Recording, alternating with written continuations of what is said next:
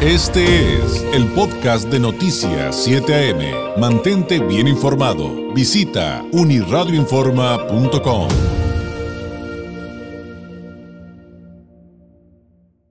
Vamos a seguir con el tema de la seguridad, pero también en relación a, lo que puede afectar el turismo y específicamente el turismo de salud.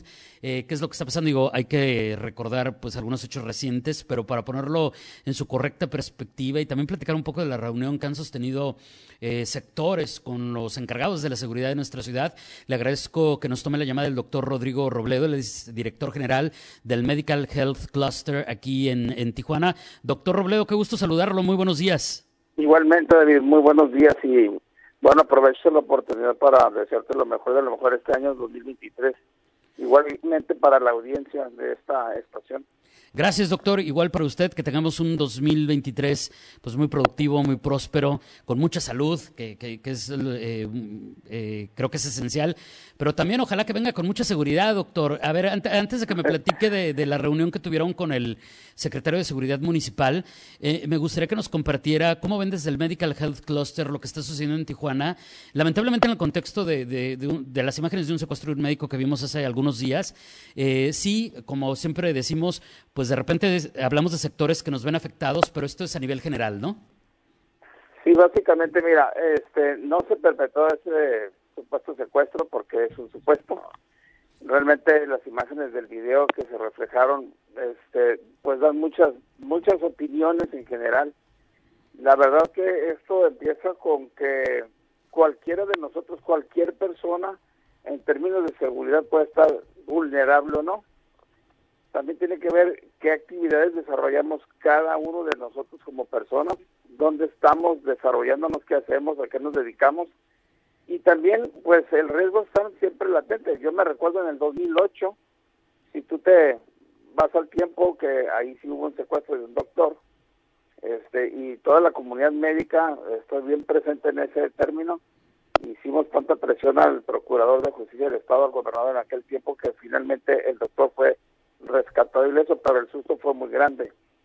Hoy en día, bueno, aquí no se perpetró, las imágenes dan que lastimaron o físicamente al médico, pero más de ello no, no tenemos más información. El secretario de Seguridad Pública nos comentaba de que pues es un tema que tiene la Fiscalía en, investigación y hasta ahí estamos nosotros pendientes. De otra forma, bueno, con el secretario que hemos platicado, bueno, hay que, hay que accionar en, en algunas ramas de lo que es la seguridad pública y bueno, de hecho tuvimos una reunión efectivamente que podemos tratar contigo. Esa reunión creo que es muy importante porque finalmente alude a que eh, por lo menos hay atención, eh, por lo menos hay una intención de platicar, de buscar retroalimentación. Digo, en, en, lo primero que podríamos eh, comentar, ¿cómo les fue? ¿Qué temas le plantearon? ¿Qué tipo de respuestas, doctor, les ofreció el secretario? Bueno, mira, fue primero una reunión cordial en términos de pues la situación en la que estamos inmersos todos los ciudadanos y los visitantes nacionales y extranjeros. En términos de la seguridad o las bases de la seguridad, bueno, ha habido muchos programas y en estos momentos la Secretaría tiene algunos que nosotros vamos a adoptar como entes, muy particularmente en el ramo de la medicina. No necesariamente tiene que ser exclusivo para esta actividad, es en general. Lo que estamos nosotros desarrollando con la Secretaría es un vínculo estrecho para tener comunicación directa prácticamente con la Secretaría en lo particular y las diferentes acciones que se desarrollan ahí.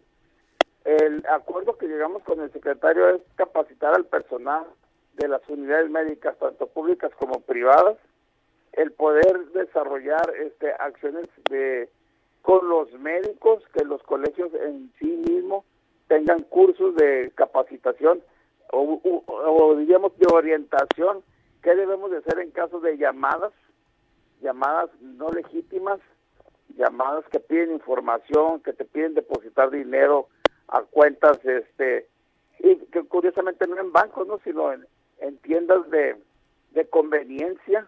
Otras de las acciones es bueno, bajar el, o descargar el botón de pánico porque ahora ya se pudo, generar una acción digital que puede traer cualquier ciudadano. Eso nos agradó mucho, hicimos las pruebas, la verdad es impresionante. Esta es una actividad que viene dándose desde hace algunos años, pero en esta administración lo están desarrollando para todo el ciudadano que así lo desee, inclusive extranjeros. Aplica solamente en la ciudad de Tijuana este botón de pánico que lo puedes traer desde tu teléfono móvil. Otra de las actividades que nosotros ah, brindamos con ellos es la vinculación directa para asuntos inherentes a los temas de seguridad. Aquí en la ciudad de Tijuana se reconoce que hay distritos gastronómicos, también hay distritos médicos, hay distritos económicos, hay distritos industriales y para todo hay actividad. Ah, afortunadamente hay un buen nivel de comunicación, desafortunadamente hay mucha necesidad en el tema de la seguridad pública, por ejemplo, de lo que hemos platicado durante muchos años, no es algo particular de esta administración, es la falta de elementos de seguridad.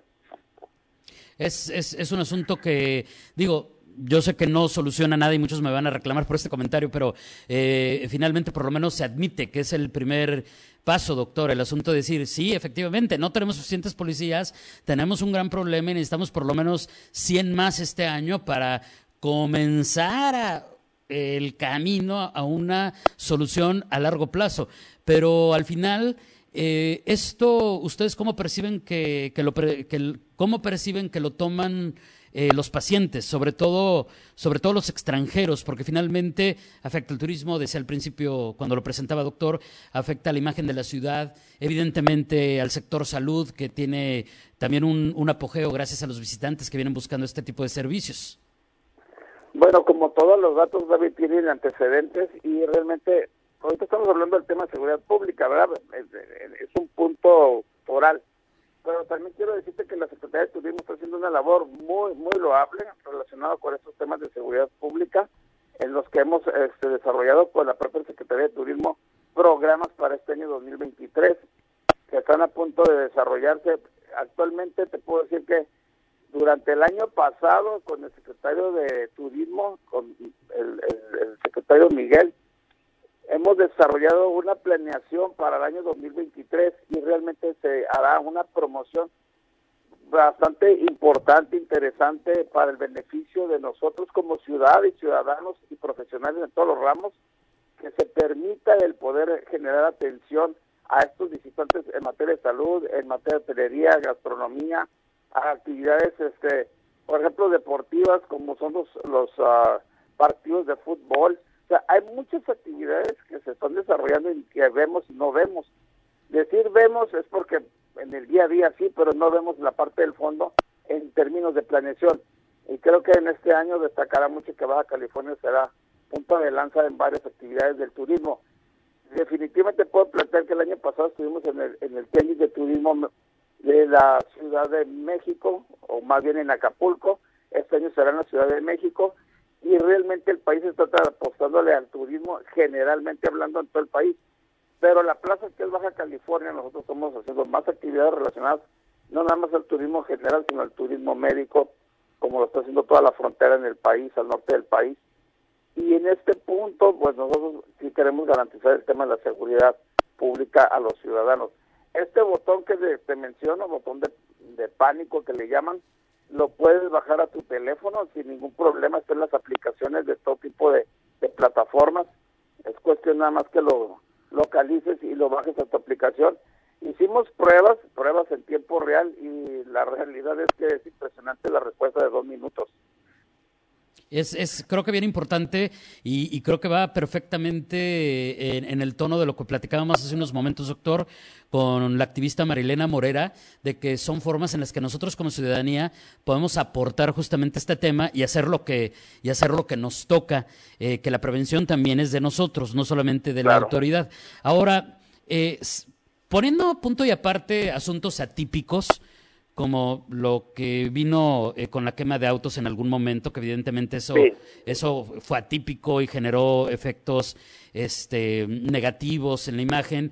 Eh, fíjese que le quiero comentar que, por ejemplo, del sector restaurantero nos dicen, pues fíjense que, eh, salvo situaciones particulares, evidentemente temas que siguen sobre la mesa, que no van a dejarlos de, de denunciar y demás, eh, en términos generales, han percibido en sus visitantes, sobre todo los, foráneos, doctor, eh, que aunque hay, hay algo que pudiera parecer una paradoja, pero ya analizándolo a lo mejor no lo es tanto. que el turismo eh, sí veas en términos generales a Tijuana lamentablemente como una ciudad violenta, pero cuando ve eh, la oportunidad de visitarnos, no le da miedo. O sea, sigue diciendo que, que, bueno, eso es focalizado, perciben que eso es particular, ellos siguen viniendo a los restaurantes. ¿Habría un símil con el sector de salud? Porque creo que ese fenómeno de percepción es, es sin duda interesantísimo. Mira, Sí lo, sí lo hay. Realmente hemos estado estudiando la parte del comportamiento, voy en dos días, el comportamiento de los ciudadanos de Tijuana y el comportamiento de los visitantes a la ciudad de Tijuana, y hablo nacionales como extranjeros. Nada menos la semana pasada, el jueves, nos tocó este, platicar, tratar a unos visitantes españoles estaban fascinados con Tijuana, con Ensenada, con Rosarito, que estuvieron aquí una semana, y otra parte de su tiempo iban a estar en San Diego. Y eso, pues eso emociona porque dices, sí somos una plaza de interés de internacional. Mira, hay muchas cosas que hay que platicar. Por ejemplo, la expansión del aeropuerto, el aeropuerto de Tijuana, el ahora es aeropuerto internacional Abelardo L. Rodríguez. Y esa característica está estudiada bajo los principios del turismo porque aquí van a empezar a aterrizar aviones internacionales. ¿Qué países? No lo sé todavía, pero de la expansión. Vamos viendo también la posibilidad de que la aduana, con las, las autoridades norteamericanas, cuando respecto a la aduana, las autoridades mexicanas, se están buscando los vínculos de cómo mejorar los accesos de cruce, de retorno más accesibles al visitante o residente o ciudadano de Estados Unidos. Todos esos mecanismos no lo hacen las autoridades por sí mismas, también estamos involucrados nosotros en estas actividades. Hemos trabajado durante cuatro años buscando los mecanismos para que esto se dé. No está acabado el tema, van a seguir las actividades para desarrollar una fluidez mejor, una seguridad mejor.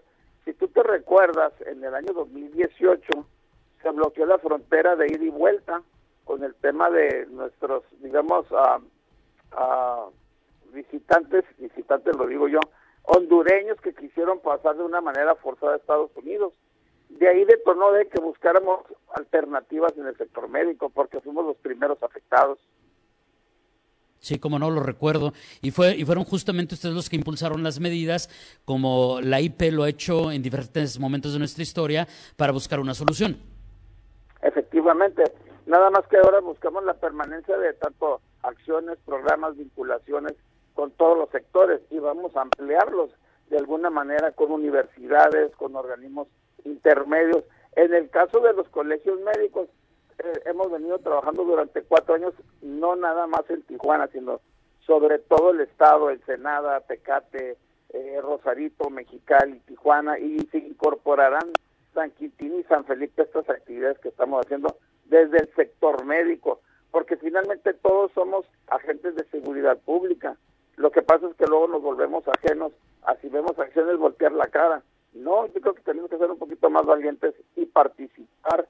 Como dicen las autoridades, denuncien. No les creemos al, al, a quienes debemos de denunciar, pero lo tenemos que hacer porque cada vez que se denuncia genera una marca de un dato, de un antecedente, de una acción que se está perpetuando en la ciudad. Si no nos ponemos las pilas, por decirlo así de sencillo, bueno, pues no tenemos más que estarnos quejando toda la vida y no estamos ya para esos términos. Esta ciudad de Tijuana, como todo el resto de las ciudades del estado, tienen un origen y el origen se llama turismo. La vocación de la ciudad de Tijuana, la vocación de Rosarito, después de que se desprende de Tijuana, pues es el turismo, igual en Senada, hasta Los Cabos. Bueno, bajo esa premisa, pues tenemos que cuidar nuestra joya, el turismo. Claro. Doctor, le agradezco enormemente esta plática. Eh, como usted bien dice, esto es bastante complejo y habrá otros asuntos que ir tratando y pues aquí tendremos los micrófonos abiertos para cuando sea pertinente tratar cada tema. Eh, mm, por lo pronto, muchísimas gracias y que tenga una excelente semana. Muy buenos días. Igualmente, con todo gusto, David. Te mando un abrazo. Igualmente es el doctor Rodrigo Robledo, el director general del Medical Health Cluster. Este fue el podcast de Noticias 7am. Mantente bien informado. Visita unirradioinforma.com.